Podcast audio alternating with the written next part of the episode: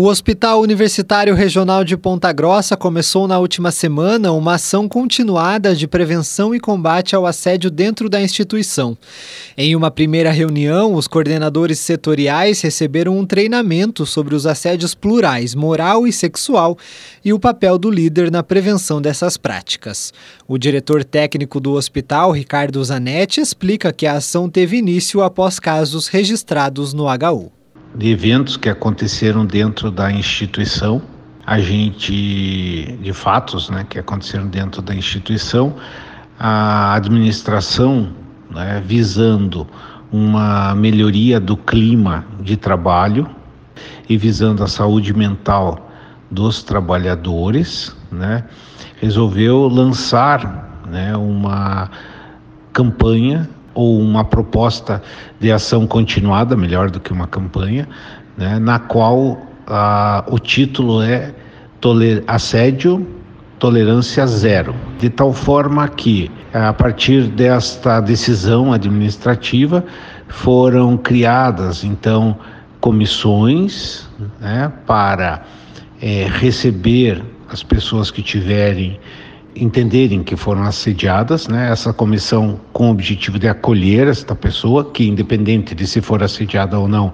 ela está em sofrimento no trabalho.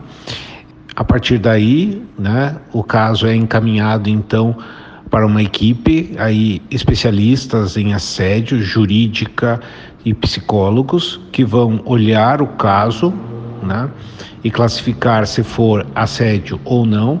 Se for assédio, serão tomadas medidas administrativas e medidas judiciais, né? Mas isso é encaminhado a partir disso, porque é, precisa de muito cuidado para se lidar com isso, porque nem toda, às vezes, a interpretação das pessoas como assédio é assédio efetivamente. Então, é muito importante que se ouça aquele que foi assediado, mas também se ouça o contraditório. De acordo com a Universidade Estadual de Ponta Grossa, responsável pelo hospital, a proposta de uma ação continuada com tolerância zero para o assédio é voltada para a saúde mental dos trabalhadores e a orientação qualificada sobre como agir em casos de assédio moral ou sexual. Zanetti comenta os encaminhamentos de possíveis casos. Então a gente tem canais através de e-mail, da intranet, de procurar pessoal e tudo isso para denúncia. É, a ação é sempre uma ação de melhoria administrativa, de melhoria do clima de trabalho, muito mais do que punitiva, né? E aí, obviamente, que nas reincidências, né, aí acaba acontecendo a questão é, jurídica, né? Que também passa a ser é, orientado, né? Como é que a pessoa vai proceder em relação a isso. A assistente social Lucimara Nabosni fala que a iniciativa dá resposta a demandas reprimidas, situações que ocorrem com colegas de trabalho e residentes que atuam no HU e no Hospital Materno Infantil. Eu acho que essa iniciativa ela foi muito acolhedora para muitas demandas que estavam reprimidas, né, na situação que a gente ouve dos colegas, né, dos profissionais que atuam, dos residentes também é, sentir como um aconchego mesmo, né? Essa busca por essa mudança da cultura institucional, né? Por se acolher essas demandas do, dos assédios, por se poder falar sobre isso. Achei muito importante essa iniciativa. Para o diretor-geral do hospital, Silvaldo Bagli, os processos internos podem resultar em ações efetivas na prevenção e também na apuração caso aconteçam formas de assédio. É, então, no primeiro momento, a gente deflagra junto aos nossos coordenadores de forma geral para o entendimento do que são esses assédios plurais.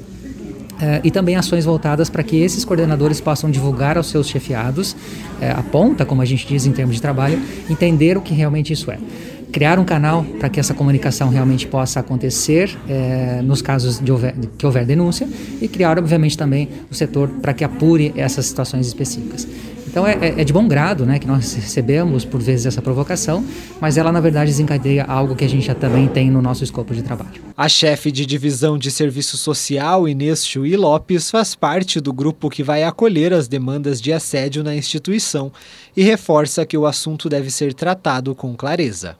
Eu acho que a gente ter uh, clareza né, dos processos de trabalho, é, do que é necessário ser feito, do que a gente espera dos nossos liderados e eles também terem clareza né, de tudo que a gente que, que, a instituição espera do trabalho de cada um, isso vai fazer com que as pessoas se sintam pertencentes né, a esta instituição, parte dela, e também menos expostos, né? Tanto a ter que fazer é, alguma ação para chamar a atenção do liderado, quanto a ser chamado atenção pelas questões de trabalho, né? E que isso seja o mínimo possível, que a gente consiga um trabalho é, é, tão bem elaborado, tão bem pensado, tão bem planejado, que não existam falhas é, que possam gerar um conflito entre os liderados e, e a sua liderança, né? Que a gente possa trabalhar de uma forma mais tranquila, mais clara, mais transparente, para que todos se sintam inseridos nesse processo de trabalho e nessa instituição. Conforme a UEPG, além da criação do canal de escuta e acolhimento, de ações educativas sobre assédio e a criação de um setor para lidar com essas situações, a ação também envolve a veiculação de um vídeo produzido pela Coordenadoria de Comunicação.